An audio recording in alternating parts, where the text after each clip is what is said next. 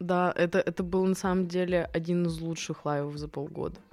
Такое у нас, короче, было промежуточное состояние бешеное какое-то. Вот то, последний мне тоже понравился, я прям откайфовалась. Ну там вот типа, что своя тусовка Да. была, это офигенски все. А у нас, в принципе же, короче, СПС...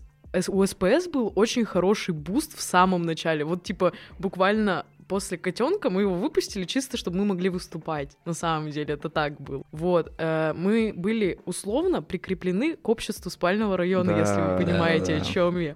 И это и у меня каким-то чудом с самого начала собралась суперпрофессиональная команда музыкантов. Типа ребята, которые там играют по 10, по Ого. 15 лет.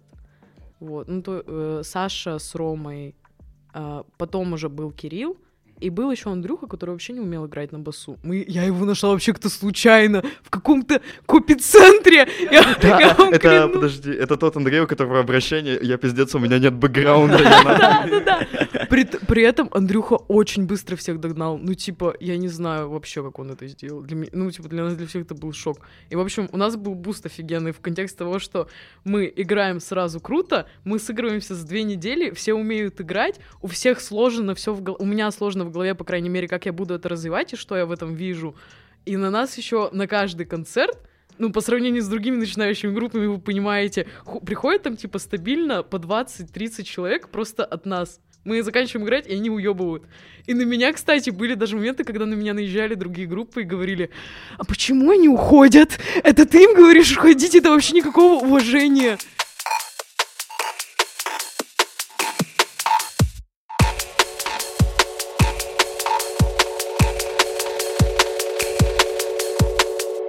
Здравствуйте, дорогие слушатели, это подкаст «Звучи», подкаст о музыке, инсайдах и исследованиях. Со мной в студии сегодня Севяков Илья Приветствую. и Варвара из группы СПС. Это я. А это я. Группа, вот ты говорила, что она собралась по приколу, по сути, вот. Да. Вы, вы- это вообще отдельная история. Роман Робертович Модер. Студия «Восток», э, 20-й год, наверное. 20-й, наверное, я не уверена. Мне 16 лет, никто об этом не знает. И до сих пор много кто не знает, сколько мне лет. Вот. э, Я туда устраиваюсь работать звукорежиссером, потому что я там, ну, типа, начала в 15, у меня в школе была студия звукозаписи, я там что-то делала потихонечку. Непонятно, зачем мне это было. А, там, на самом деле, там сидел красивый мальчик, и я просто хотела начать с ним общаться, а потом он делал вид, что меня учил, а я делала вид, что я его слушаю. В какой-то момент мне звонит, кстати, Саша Тедер был, ему привет большой. А, вот, и говорит, Варя, я поступил в Москву, я, типа, меня нет. Он отдает мне ключи от студии, а я ничего не знаю, мне приходится экстренно разбираться в этом всем. Вот, и так как-то пошло-поехало со звукорежиссурой, потом мы тоже случайно встретились с Андрюхой, он позвал меня работать на Восток, на Востоке мы познакомились с Ро- э, Романом Робертовичем Модером. Это мой, э, мне кажется, главный союзник, еще мой soulmate. И что-то мы с ним затусили, а он слышал, какие песни я играю. Ну, типа, что я пишу, я вообще вот с детства пишу. И был первый Red and Black от РГППУ. Я там что-то сыграла пару песен, и Рома мне говорит, так, сейчас мы будем делать баловаться. А он меня постоянно завлекает в авантюры под этим словом баловаться. Да. Вот. И он говорит, я готов стать твоим барабанщиком, если ты назовешь группу слезы после секса. Я думаю, ну ладно, пофиг, что прикалываемся, просто там хихи, ха-ха, походим на квартирники. Вот такой был настрой изначально. А потом все закрутилось, завертелось что-то. Это тоже случайно все произошло. Это реально все было по приколу, но просто мы типа это делали, потому что нам это нравится. Мы ничего от этого не ждали вообще. Ну, то есть, если сейчас есть какая-то, знаете, каждый раз, когда ты планку новую достигаешь, ты еще злишься, что недостаточно, и приходится, ну, просто ты прешь дальше. А тогда мы ничего не ожидали. И в какой-то момент я говорю, что-то хочу на поэтические мероприятия какие-нибудь, на тусовки, вот именно андеровские. Рома говорит, я знаю только не затвор. Это еще было на этом, где сейчас сад Нурова, там был арт-квадрат, вот. Мы пришли в арт-квадрат, это была первая вечеринка спального и не затвора. Нифига, Да, легендарно. да, прикиньте. Э, Типа не на квартире. Мы пришли в арт-квадрат с гитарой. Просто не просто, просто так, просто так ее взяли. Что-то выпили пару настоек, начали знакомиться с ребятами, и вот отсюда ситком начинается, короче, на три года вперед. Вот, вот реально. Э, начали знакомиться с ребятами, потом напились, я начала играть на улице, зима, холодно, очень. Вокруг нас собираются люди, всем становится холодно, и мы идем в коридор в арт-квадрат. И в коридоре вокруг нас собирается больше людей, чем на сцене. И нам говорят, оргии на тот момент, ну, типа, Сеня, Сани, А, да. э, Севастьяновой, типа, ну, раз вы такие придурки, идите на сцену играйте, а мы уже пьяные, и нам, типа, нам вообще без разницы, на сцене, на морозе, мы готовы везде, криво, косо, но готовы. Вот, и мы там поиграли, и потом нас, короче, Доня пригласил на первый квартирник на Первомайке. Вау. Прикиньте, мы тут еще. Вот.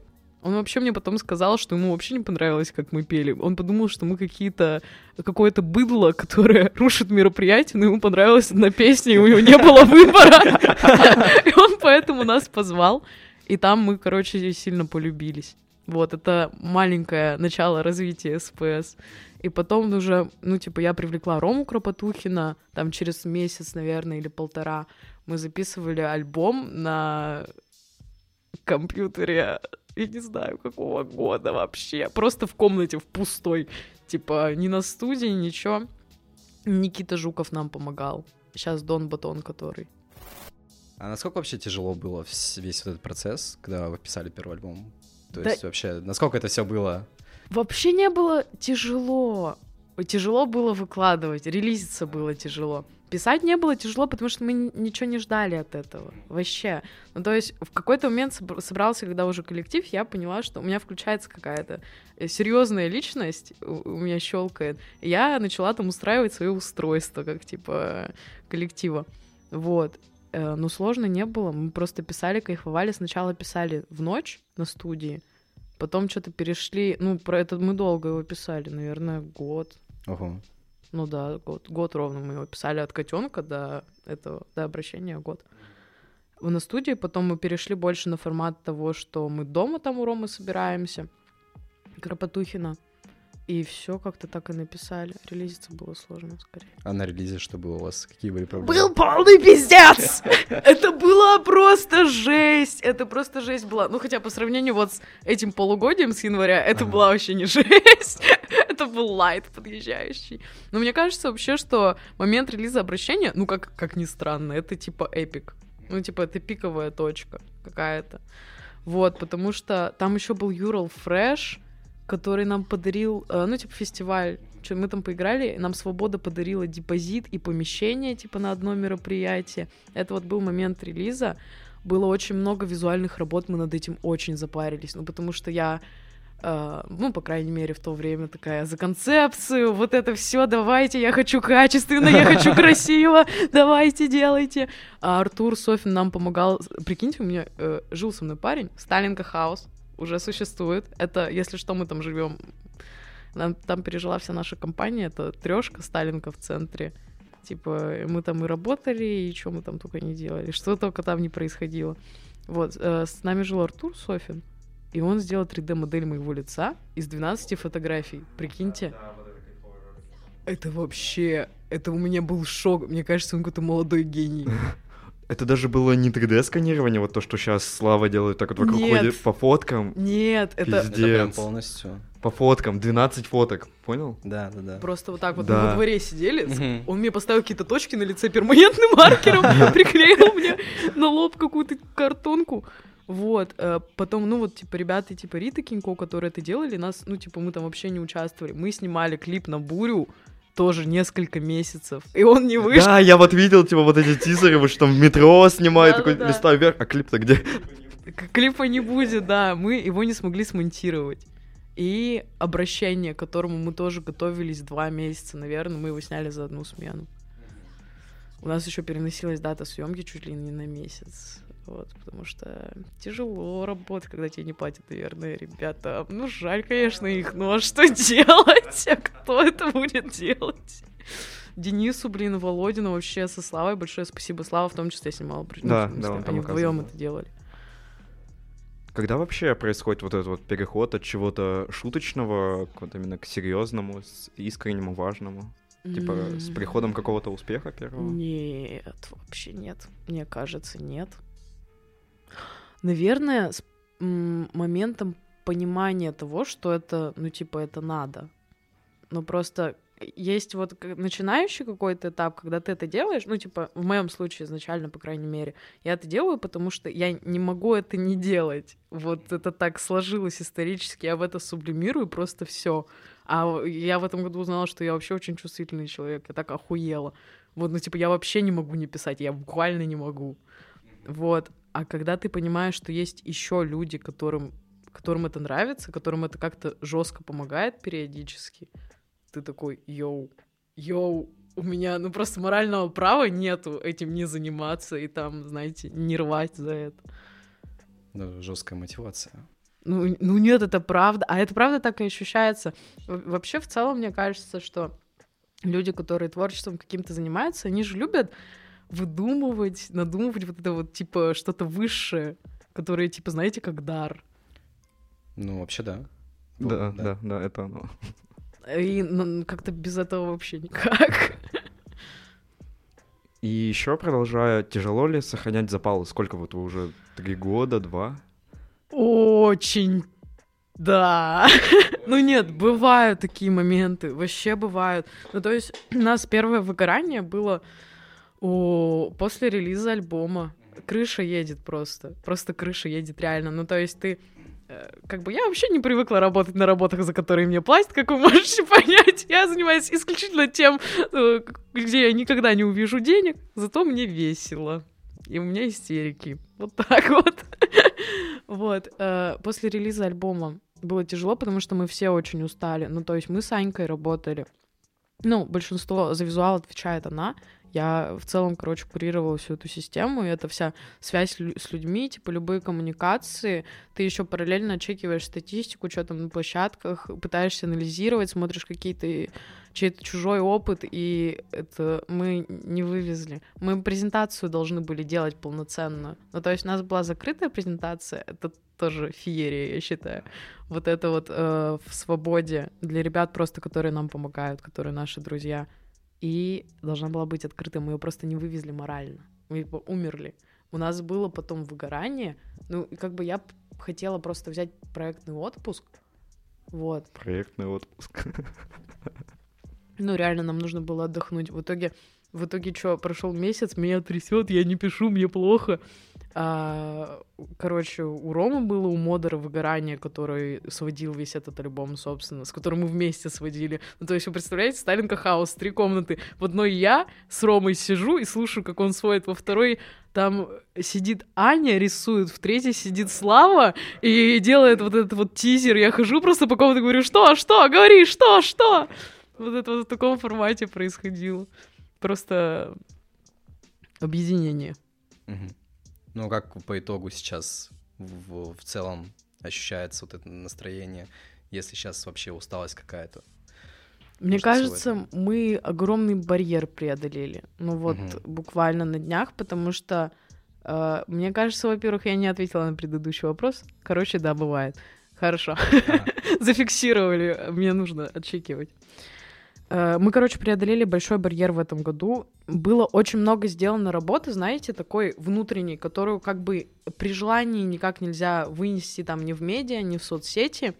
Ну, то есть я расту э, и как, как человек просто, и как в творческом плане, и в личностном. И я меняюсь, и со мной проект меняется. Ну, то есть я по-другому не могу. У меня меняется видение, и я должна его придерживаться вообще железно. Мы пересобирали команду, э, пересобрали, нам потребовалось очень много времени, чтобы сыграться, чтобы, типа, друг друга понять, чтобы перел- переложить, разложить партии. Мы сейчас уходим, ну, вот со вторым альбомом у нас вообще не такой, как первый. Ну, то есть, если первый — это такое больше на массовую аудиторию, я считаю, ну, плюс-минус, это как бы любой человек может слушать, то второй альбом, он странный, но он мне нравится, конечно, больше. Да, у нас там половина песен тяжелые, прям тяжеляк жесткий, со скримом даже, со всякой фигней вот такой. Подожди, Ого, ты, ты заявочка. училась стри- скримить училась? Ну, у меня получается, на самом деле, раз через раз. Я, я вообще считаю, что, ну, типа, по поводу вокала, если мы говорим, то э, нужна база, а все остальное ты спокойно делаешь сам. Ну, то есть, если ты понимаешь, как это устроено, как это работает. Просто Скарим же не все вывозят вокалисты, даже те, которые там уже много лет на сцене, типа тех же Брингов. Так и я не вывожу. Я говорила, что я вывожу. Нет, я говорю, раз через раз получается. Вот, и а половина вторая песен, они супер спокойные, тихие, знаете, там какой-то многоголосие, чуть ли не хор. Просто... На контрасте, короче. Ну, видимо, да. Ну, я так чувствую, короче, мне похуй. И еще вопрос про то, как в целом это все делается. Вот просто в моем представлении много кто делает именно, что на ощупь идет. Не по какой-то науке, что вот должно так дальше, а оно рождается в процессе. Я, э, короче, давно для себя выделила два типа написания. Это когда человек пишет чувствами и когда человек пишет головой. Есть, например, Лакимин, который пишет вообще исключительно головой. Ну, то есть он это все, он понимает, о чем он хочет говорить, и он об этом нарочно говорит.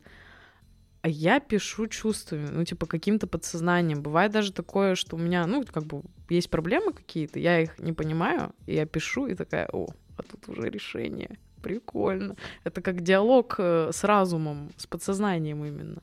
Вот, типа, да, что-то что просто приходит. Это да, прикольно. Я замечаю, что творчество, как будто оно идет вперед твоих мыслей. На самом деле, ты такой думаешь, типа, нужно меньше говорить о проблемах, а потом смотришь на твое творчество, и в нем меньше проблем. Вот такое, знаешь. И, потом, когда это анализируешь, прям кайф ловишь. Типа, такой, да. Поспел вперед. У меня бывает такое, что-то происходит. Ну вот за, знаете, два месяца. Вот я песню напишу, в ней есть определенная проблема, я ее понимаю через два месяца вообще. О чем, ну, типа, полноценно, о чем это там, с какими-то подсмыслами, но что там метафоры. Я думаю, боже мой, это что вообще такое? Со снегом такое было. Э, снег вообще о том, что... На, я хочу заметить, что это мой любимый релиз.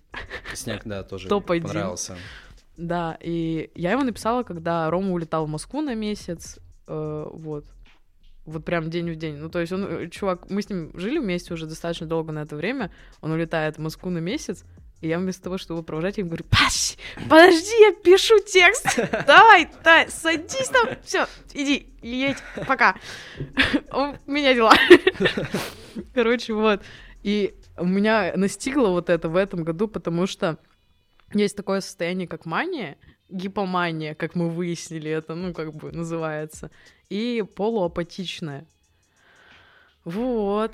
И бывает такое, что твоя гипомания, она приводит к негативным последствиям. Хотя это, ну, наверное, для нашего общества поля это очень странно, потому что гипомания всеми воспринимается тоже как какой-то дар, типа, ребята, у меня началось. Ну, то есть это, это настолько в норму все вошло, что никто даже... Э, удивительно услышать в ответ, а что, у тебя что-то не в порядке? Почему у тебя есть какие-то периоды? Это, это странно, да? Вот, и а, я в этом году испытала то, что гипомания может навредить жестко.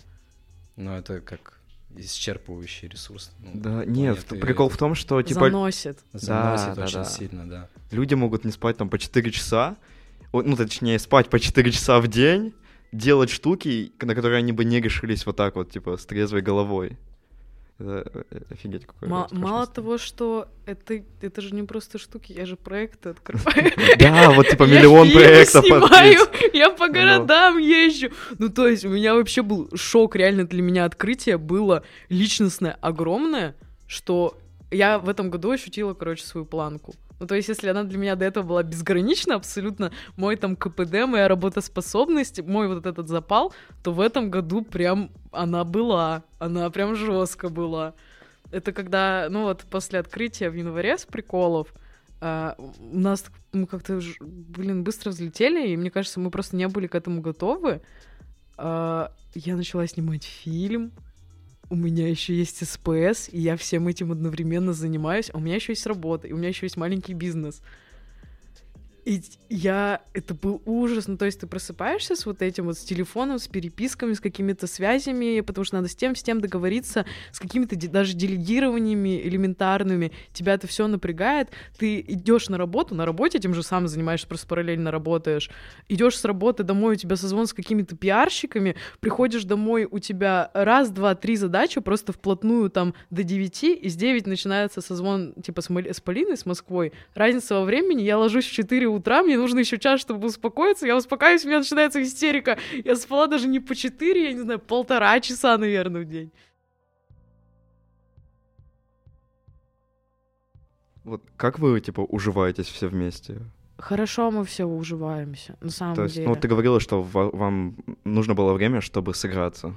Сыграться в контексте, ну, в прямом контексте, не типа срастись там, как друзья, а в контексте именно сыграться, ну, то есть инструментами. Типа прочувствовать друг друга, как кто играет, и немножко подрастить кого-то, может. Вот, такой был момент. Вообще уживается все хорошо, потому что на самом деле я придерживаюсь того, что если это дело, если ты в принципе называешь это делом, если это не хобби, если это какой-то проект, любой, в нем должна быть четкая иерархия, иначе ничего никогда работать не будет. Ну, то есть я много раз была свидетелем того, что понебратство приводит, ну, просто, ну, к концу, который, у которого и начала не было. Вот, и то есть, ну, ребята понимают, сейчас как бы, если раскрывать карты, да и, наверное, и так всем все понятно, мы в целом в основном с Ромой Кропотухиным это делаем.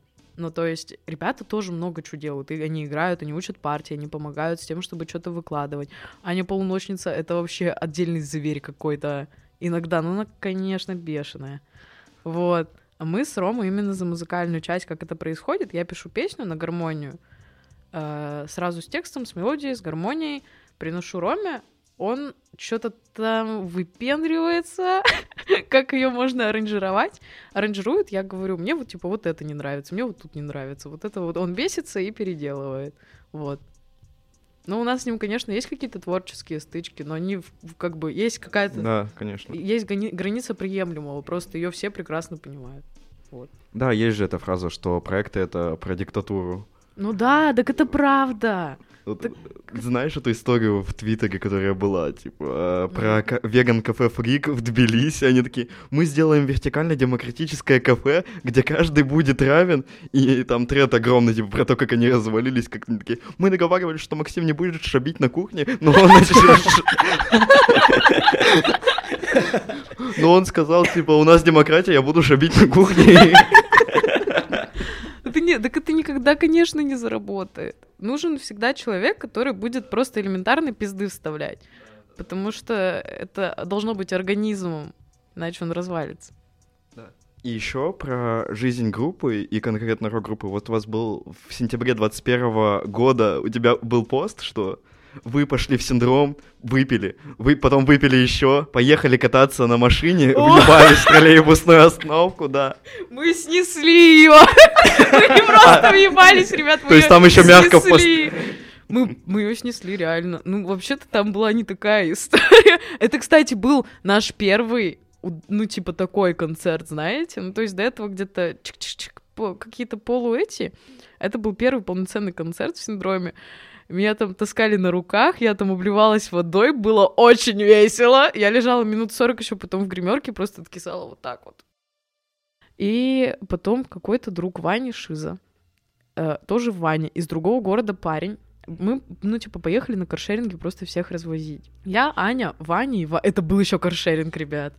Я, Аня, Ваня и Ваня. Ну, я не могла быть трезвая, я даже вспоминать не буду. Аня, скорее всего, тоже, но Ваня и Ваня были трезвы оба, вот они были на передних сиденьях. Там, знаете, там не было, типа, на самом деле, вот как вы представляете, что мы едем, у нас орёт инстасамка, там мы вылазим в окна, такие Мы были ужасно уставшие, мы просто хотели попасть домой. Вот, а там Белореченская была улица, если вы помните, на Белореченской рельсы и вот эта вот остановка, она начинается просто посередине проезжей дороги. И там прикол в том, что там проводились какие-то ремонтные работы, и не было освещения в этом месте, а парень из другого города. Ага. И он просто, он как ехал, он так и поехал дальше. И у Аньки было сотрясение, кстати. Жесть. Да, но история очень веселая. Ну вот ты в конце написала еще там было рок. А мы еще врезались под, под песню «Это спит, значит мы умрем». Прям вот четко. В слог. Насколько вообще вот такие вот моменты вдохновляют в этом плане? Ты же в них прям вот чувствуешь вот эту всю остроту жизни. Когда ты сносишь трамвай на Да, да, да. Ну это же прям жизнь. Вот. Блин, да, мне кажется, у меня ярче намного жизнь, чем просто снести трамвайную остановку. На самом деле, уже какие-то, знаете, вещи, ну, я сейчас, наверное, звучит так, как будто бы я буду выебываться, но как бы когда ты все равно много творчеством занимаешь, оно полностью начинает твою жизнь заполнять. Ну вот полностью. И у тебя это превращается в быт. Конечно, да. И вы снести трамвайную остановку, это, короче, Это уже уже- не это уже нормально. Да, да, да. Как, Это если моя как будто каждый среда. день происходит, Да-да-да. все. У меня дома происходят вещи похожие. иногда. Ко мне может завалиться Ваня э, в 3 часа ночи, просто так вот долбиться в дверь комнаты и говорить «Варя, 42 сорта пива с фестиваля в рюкзаке! Быстрее! Я сейчас выломаю эту дверь!» Да, это вот эта вот жизнь, знаешь, типа, люди там планируют себе тусовки на две недели вперед, что они вот в этот день пойдут, а ты такой, типа, когда варишься в креативной вот этой сфере, ты такой, ну, на неделе точно что-то произойдет, и не один раз. Да, вот после Магнума как раз что-то было на балконе, Ваня меня позвал, думаю, ну надо типа прогуляться. Я пришла, он раз меня дернул за пульт, два меня дернул за пульт. В итоге я там осталась музыку включать, просто, ну, типа, это нормальные вещи. Базовые. Э, Короче, по поводу вот этого вопроса, кстати, на самом деле я понимаю, про какое чувство ты говоришь, просто оно еще в других ситуациях ощущается. Например, когда у нас был Ural Fresh, Ural Fresh это вообще что? Это, короче, проводят фестиваль «Свобода» для групп, которые как бы начи- Типа начинающие. фрешмены, ну, типа, фрешмены. да, но они норм. Мгм. И вот в прошлом году, вот как раз к релизу альбома, мы участвовали, и на нас пришло больше всего человек. Я не скажу вообще сколько, но я когда узнала, я охуела. Именно про проход, ну, типа по э, кодам при покупке билета. Вот. И это вот когда вы выходите, там огромный, ну, типа там реально полный зал, типа ты первый раз такой видишь на своем Полный, концерте. полный зал в свободе. Да, ну, Офигеть. бо- ну, больше, чем наполовину точно. Ну, там, типа, барка, вот это все может Но это все равно, да. но это, это был, это прям был шок. У меня есть видео с этого момента. Оно крутое. вот, и вот, и вот в такие моменты, короче, э, мы отыгрываем сет, все, ну, типа, кричат СПС, СПС, и я, короче, ловлю себя на агрессии, на жесткой. Не на злости, а именно на агрессии, потому что мне не хватило. Ну, типа, мы отыграли 40 минут, мне не хватило, и меня прям трясет. Я, типа, я просто не могу уйти, что вы понимали. Я их заставляю, типа, кричите, кричите, там вся фигня, все кричат, кричат. Я просто не могу уйти, меня трясет. Там ребята уже все собрались. Короче, вот это вот. И мы потом, я ухожу со сцены, выхожу в зал, мы все обнимаемся, и мы выходим из свободы огромным пластом людей просто. Нифига. Вот это, вот это было жестко, вот в такие моменты. Просто до них каждый раз, когда ты вот идешь до этой точки, это такой жесткий труд, это такие, такие сложные принятия решений, это типа нервы, тревога, бешеный КПД какой-то. Короче, ну, наверное, только ради этого. Ну вот, именно, если мы про это чувство говорим. И оно всегда как в кино, как будто бы. Да мы вообще все живем как в кино. Аб- абсолютно полное ощущение еще с момента Первомайки. Вот. Надо раскрывать, что такое Первомайка? Первомайка, ну район который, или нет? Нет. мы нет. Ребята, о, мы на, ну как бы СПС началось на Первомайке, спальный был на Первомайке, Первомайская номер один. Там вот это вот здание э, старинное, заброшенное, большое, просто квартал здания, прямо у Есети. И там снимали студии художники, перформансеры, швеи. Было три организации. Это Битовка, Спальный район, и мы тут.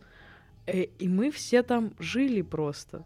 Мы там, ну как бы, мы там тусили вообще, должны были. Мы там просто жили, мы оттуда не уходили. Там музыканты, художники, начинающие режиссеры, поэты, светики, техники.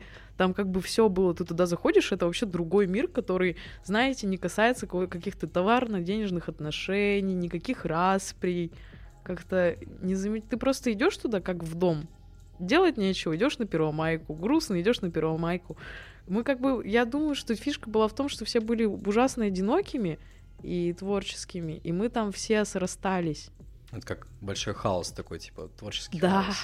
Мгм. Да, и там еще, конечно, тоже очень разное происходило. Ну, Ну, мы представляем примерно.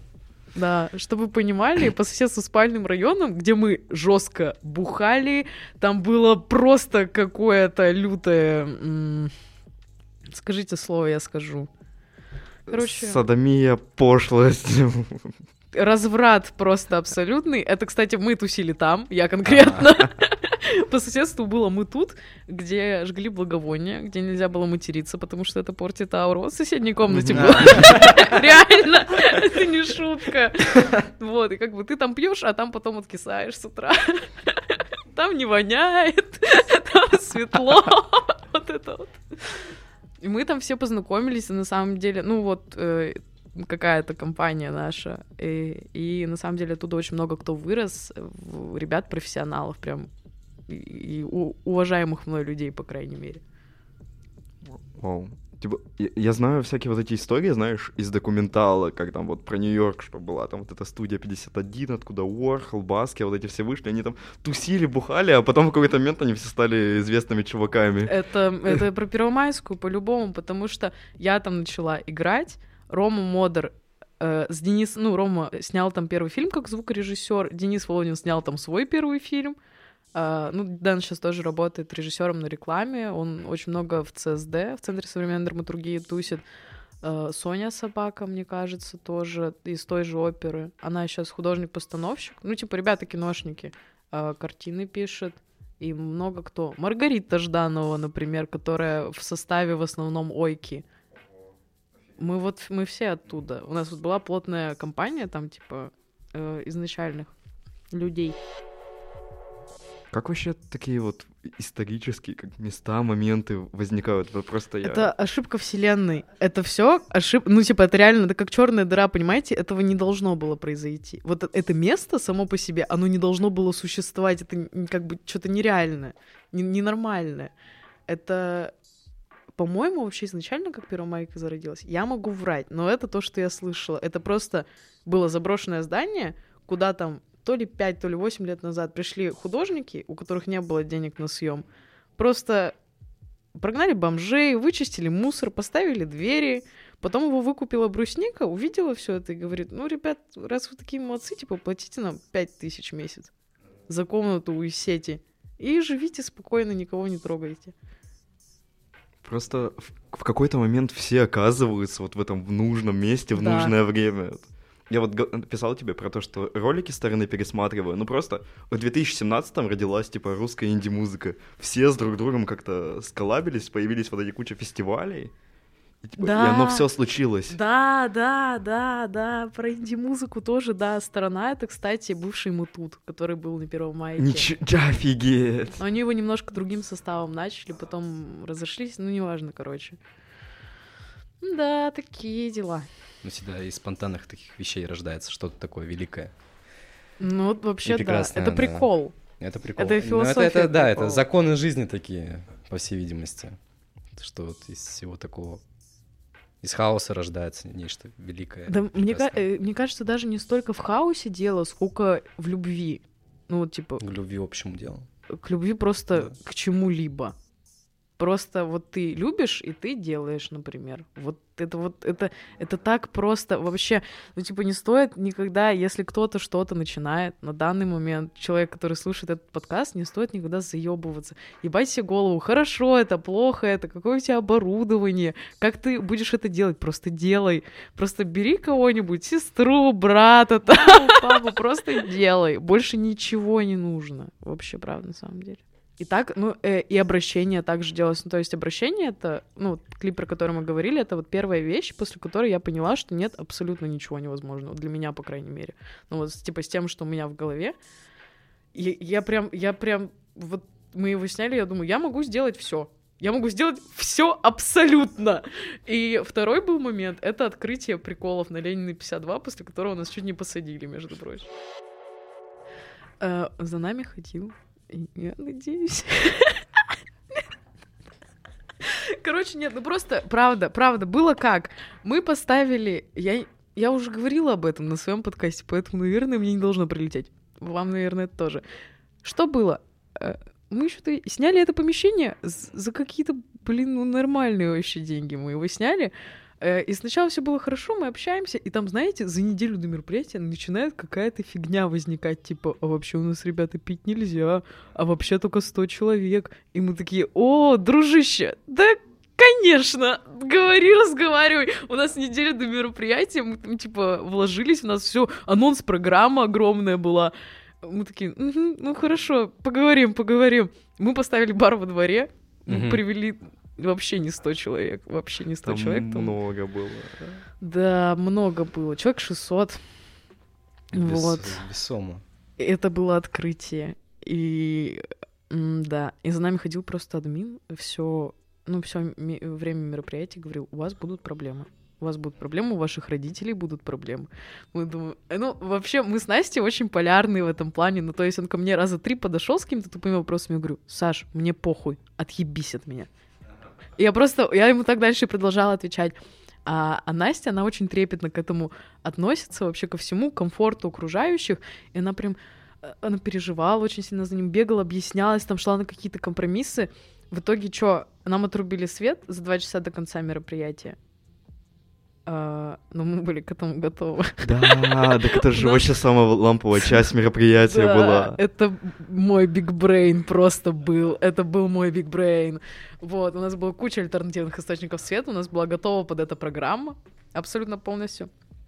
А, ну и что-то в конце, когда уже был э, демонтаж, я набухалась, Федя набухался, который у нас сейчас басист, а Федя юрист.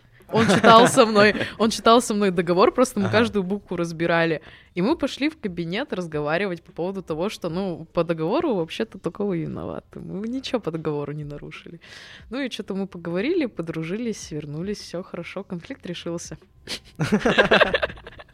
Ну, в общем, ни, ни с чего по факту, то есть. Ну, по итогу это все решилось. Да не, ну да, конечно.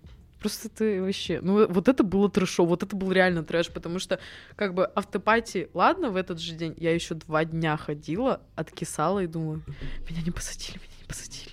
Все хорошо, все хорошо. Потому что, ну, я с таким серьезно ре- реально первый раз столкнулась, что есть какая-то, ну, хотя бы даже микроугроза, она ощущается при том, что происходит, при том, что, типа, у тебя вот это твое мероприятие, на нем куча человек. Знаете, как мы все это с Настей ощущали? Мы сидели просто в этой в админке. Мы тряслись, мы сидели, мы, мы не туда не выйдем, мы туда не выйдем, нам плохо. Вообще все ужасно, мы хотели прятаться просто ото всех. Это вот, кстати, это тоже тема, на которую я хочу поговорить, про социальное давление. Что в музыке, что вообще как бы свобода самовыражения — после открытия, короче, у меня социальное поле очень сильно увеличилось. Раза в два. То есть оно до этого было большим, а тут оно еще и увеличилось.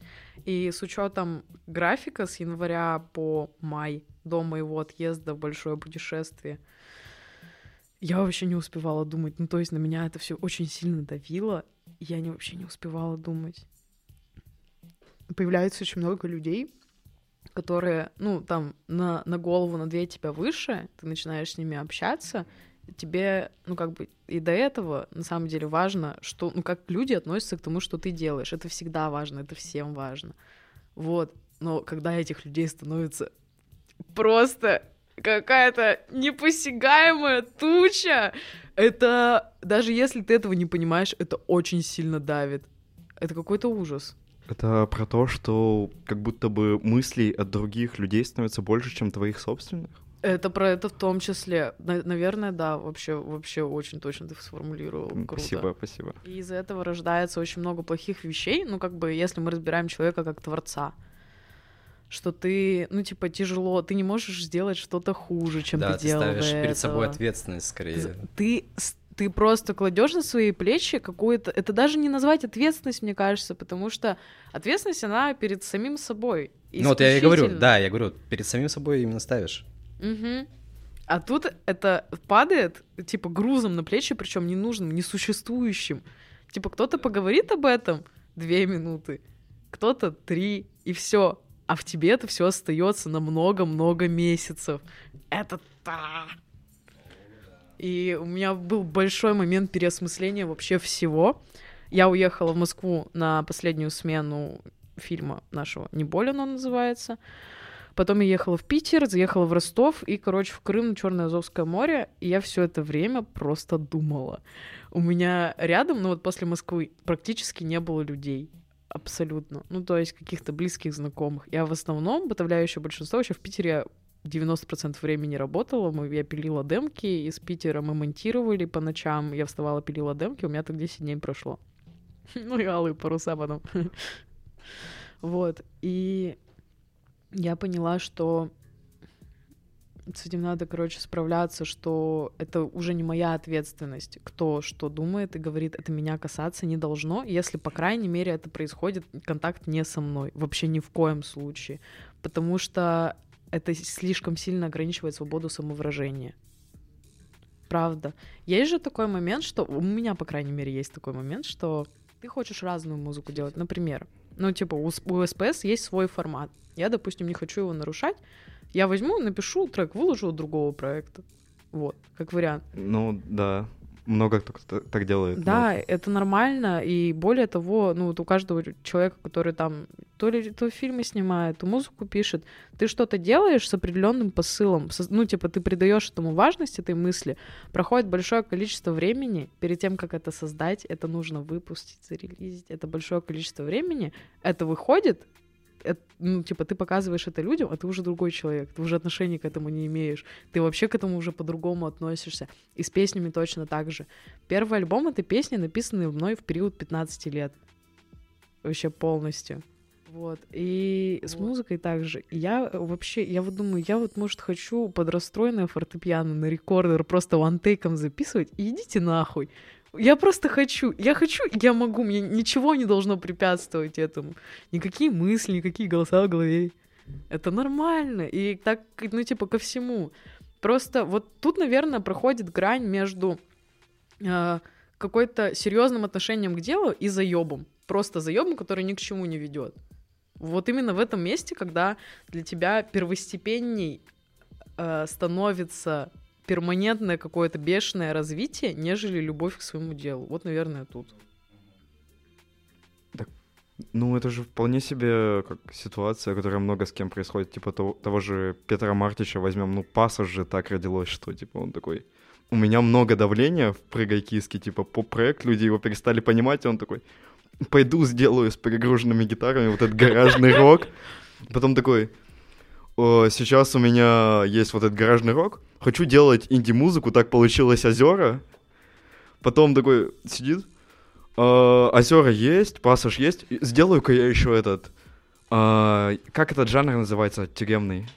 Я забыл. Э, Шансон. шансон, Сделаю шансон-альбом. И он сделал шансон-альбом. Сейчас он делает рэп-проект, блин. Вот это круто. Вот это реально типа про настоящую искренность человека просто в отношении себя и мира. Ну, куда он это все транслирует? Э, Ну, это такая Ну, сложная ну, он грань, вообще, ребята. ну, типа, в том плане он идет дальше Э, вот с этим Ему всем. похуй. Да. Это, да, и ты, типа, ты, короче, не должен ни на чем зацикливаться никогда. Это может быть просто хорошая история. Вот и все, как, ну, типа, как у нас было с Первомайкой. Это просто хорошая история. Мы были рады, когда... Мы были в ахуе, когда она закончилась. Мы вас просто отобрали дом, но это не важно. Ну, в смысле, его просто федералы взяли, забрали, и он горел после этого несколько раз еще. Ну, в общем, мы там жили, мы за всем ухаживали, там мусор какие-то ставили. Ну, в общем, неважно. Просто хорошая история. И вообще, ну, типа, да, надо всегда двигаться дальше. У меня есть дурацкая абсолютно черта, мне кажется, вот именно в отношении, я, короче, ну, мне не просто что-то отпускать. Ну, вот не просто. Я, я понимаю прекрасный момент, когда нужно это сделать. Я его абсолютно понимаю, но так непросто. Что касательно... У меня вот как раз э, недавние вот мои изменения, у меня вот это большое путешествие, оно меня много к чему привело. К тому, что я, например, в целом всегда топила там за своих людей. Вот у меня прям есть, ну, как у всех, наверное, ну, ра- разделение на чужих своих Ну да, да. на какой-то плотный свой круг, теплый. Вот, э, что в работе, что как бы в, как в жизни жизни. И, а в какой-то момент просто, короче, заебало. Просто заебало, и ты думаешь, я не буду никого тащить. Просто потому что не хочу и могу не хотеть, и могу не делать. Все.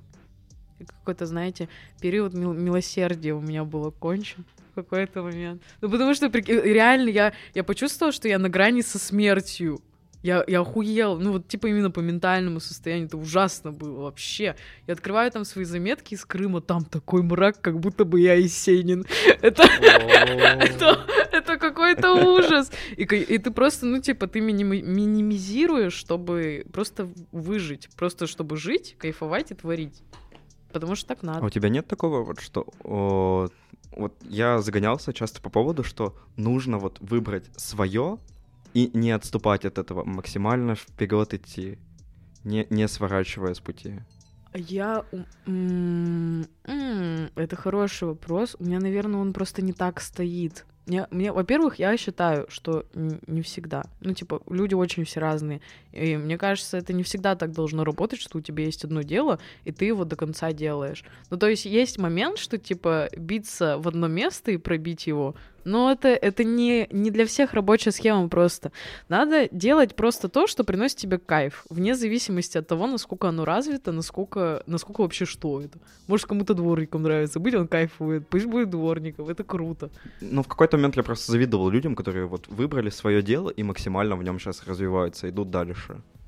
Ну, это же зависит от каждого человека. Ну да, да, да. Индивидуально. да. Но у меня в этом году вот был как раз такой момент, что э, приколы, фильм, я понимаю, что СПС — это единственный единственный проект, который сложен, собран, у которого все хорошо, и он может работать при минимальном моем участии. Там сложная иерархическая система в том числе, там расписание и так далее, задачи распределены, все все знают.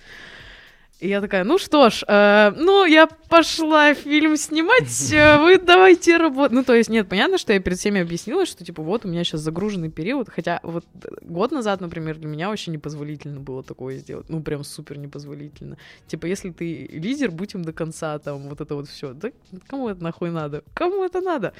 Вот. Э, и короче, и, так, я до сих пор, что это было правильное решение, потому что блин, система приоритетов это штука, именно соблюдать ее сложно. Потому что, ну а что делать, если у меня в приоритете музыка, а остальное без меня просто не работает? Что, как, как быть-то? И, короче, вот, я оставила там СПС на самоконтроль э, на какое-то время. Вот, и все. Ну, в целом-то все неплохо. Все нормально. Вот, все, все живы здоровы, да. Меня только я постоянно забываю, о чем мы разговариваем. У меня какое-то клиповое мышление зумерское, дебильное. Вот. Э, к чему это? Про, про несколько вот этих вот проектов, на которые ты распыляешься. Да, и то есть это на самом деле, если со стороны посмотреть, то это так тупо. Ну, то есть я воспринимаю музыку, ну даже не СПС, в целом музыку, ее э, занятие музыкой мной, э, как ну, как дело, к которому я прям, ну, вот до конца верна. Ну, то есть я готова грудь на алтарь этому положить. Неважно, в, каком, в какой форме абсолютно. Будет это СПС, не СПС.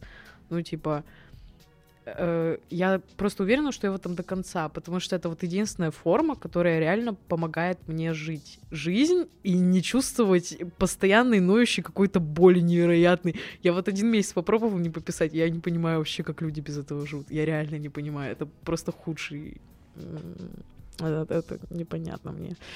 Вот. А тут вот это все произошло, и то есть, что с фильмами, с режиссурой, да, это интересно, это круто, в этом было бы прикольно развиваться, но я это сделала только потому, что я хочу и я могу. С организацией mm-hmm. та же самая была история. Я это сделала просто потому, что я хочу и я могу. Ну, то есть меня очень просто беспокоило, что нет квартирников, и я такая, ну, я подождала два месяца, я вообще не хотела этим заниматься, просто никто их не делал, мне пришлось их делать самой начать. Понимаете? А музыка — это то, что я не могу не делать. вот, вот такое разное отношение. Ну, есть же вот эта фраза, что твой главный проект — это ты сам. Ну, ну да, я вот это для меня открытие в этом году было. Да, правда. Да и, знаете, есть такая, ну, какая-то заложенная черта, может, в русском менталитете, может, там, в каком-то, на моем детском кругу общения, как, типа, преданность. Преданность, верность, вот это вот все. Я только, ну вот опять же в этом году началась к этому намного проще относиться, что на самом деле есть я, есть другие люди, у них своя жизнь, и это нормально, оказывается, и нам не обязательно жить вместе, вот это это шок. Нет, это, конечно, прикольно, но все. Ну да, по большей части ты же живешь свою жизнь, она просто где-то пересекается с другими, потом отворачивается, ну, и ты и так дальше плывешь, плывешь. Ну да, но это почему-то. Но больно всегда, да. Это что-то как-то грустно прозвучало. Это должно воодушевляюще звучать. Да, да. Ну, это просто как мысль. Занимайся собой, не слушай никого, пошли все нахер. Делай то, что ты любишь, иди до конца. Вот это вот должна была вставка быть. Ну, в том плане, что вот за жизнь я, ну, типа, поменял несколько компаний. Ты просто в них втекаешь, потом в какой-то момент уходишь и так дальше, дальше, дальше. А вот у меня такого не было. Mm.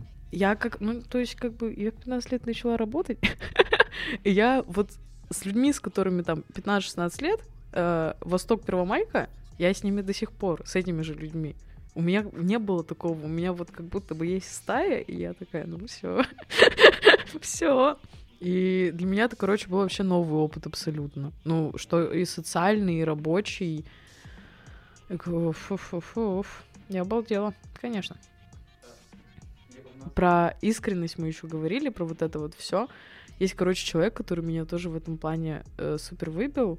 Э, ну, там вот про самовыражение, вот это все к искренности, короче. И к отношению там И к к себе, к окружающему, в контексте того, чем ты занимаешь. Ну, типа, я не скажу, что многие зазнаются, но это факт. Э, даже, даже, знаете, есть такое пренебрежение, там начинает присутствовать к остальным людям. То есть на себе ты этого не замечаешь, если вы встречаетесь с кем-то третьим, на нем ты это уже замечаешь. И Ты такой думаешь, так. Я тоже, наверное, часто так делаю. Даже не наверное, наверное, я так делаю. Ну, типа, было по-любому. Вот. Но я тут недавно познакомилась с режиссеркой. Ее зовут Соня. Она приехала с Кипра, мы с ней снимаем вот как раз в конце октября проект «Просто случайность». Я там как композитор, и мы написали... Ну, я написала саундтрек к этому фильму недавно. И это такой был для меня шок вообще. Она такая, она супер открытая, знаете, э, абсолютно неповерхностный человек. Ну, то есть она прям глубокая. Она работала там на голливудской площадке. э, Академию в Кипре она почти закончила. Вот приехала, нам помогают Pepper, и она так, короче, открыто ко всем, ну, просто относится, что я, я по-моему, первый раз такое вижу. Мне вот интересно, это типа менталитет или что это? Ну вот я когда работал на уни- универсиаде, там была команда из Москвы. И там ты вот в них чувствуешь прям вот это вот московское. с- Московские чуваки, это вообще какой-то ужас. Это просто тлен. Мы, самая худшая была смена в Москве, по-моему, не то чтобы за период фильма, за всю историю кино, мне кажется, была самая худшая смена в Москве у Типа, меня. Там, типа, он рассуждает такой, вот, в Екатеринбурге дождь, я сейчас пойду, еду в тво- свою кровать в отеле, но там не такая классная кровать, как у меня в квартире в Москве, там вот такое, блин. Ага. Не, ну чувствуется менталитет на самом деле. Да, да. м, московские вообще специалисты, с ними никогда не работать. Они еще, они еще потом оказываются непрофессиональными. Вы прикиньте, такое, они мало того, что так себя ведут, они потом еще и непрофессиональны. Вот мне тоже, э, у меня очень много сегодня про мое большое путешествие я говорю, ну потому что оно мне подарило кучу открытий. Я прям я э, гоняла с выходкой, я снимала видеодневник, и параллельно что происходит, там съемочные смены, там мои взаимодействия с людьми. У меня там, блин, тысячи людских жизней на эту вхс записано. От дембелей, которые со мной назад ехали, не касаемся, остановились, до каких-то, блин, парнишек 10-14 лет, которые со мной из Москвы в Питер ехали. На, просто ночью они мне там про какие-то лагеря рассказывали свои детские, как они там хихикали. Вот. И вот, короче, мне кажется, тоже мне это подарило жесткую искренность и понимание того, что, во-первых, я никому ничего не должна, вообще никому, даже там, э, если, у меня вот до, до сих пор не поворачивается язык сказать, даже там кому-то из команд своих и так далее. Но по факту я, типа, должна вести дело свое. Вот, вот что я, правда, должна. Вот. И то, что и люди мне ничего не должны. Ну, то есть они не должны жить ту жизнь, которую я считаю для них правильной. Ну, типа, это же какой-то бред. Come on. Все, все выбирают свое. Главное, чтобы все были счастливы. И, ну, типа, никто не становится от этого вообще ни в какой мере там ме- менее крутым. Ну, об этом, типа, важно говорить, потому что никто не, не говорит. И все это знают, мне кажется. Все, все знают, Да. Все- все Все знают. все понимают. Все все понимают, да-да-да. Так, я думаю, это хорошее место, чтобы закончить запись. А, спасибо, что слушали. А, Да, мы завершаем наш подкаст. Мы завершаем наш подкаст. Любите себя. И ждите наш следующий альбом, Да. Ждите следующий альбом группы СПС. если же, он как... еще не вышел. Блин, Или подкаст а это ещё соревнование теперь может быть, кто, у кого выйдет первым. выпустит. Да.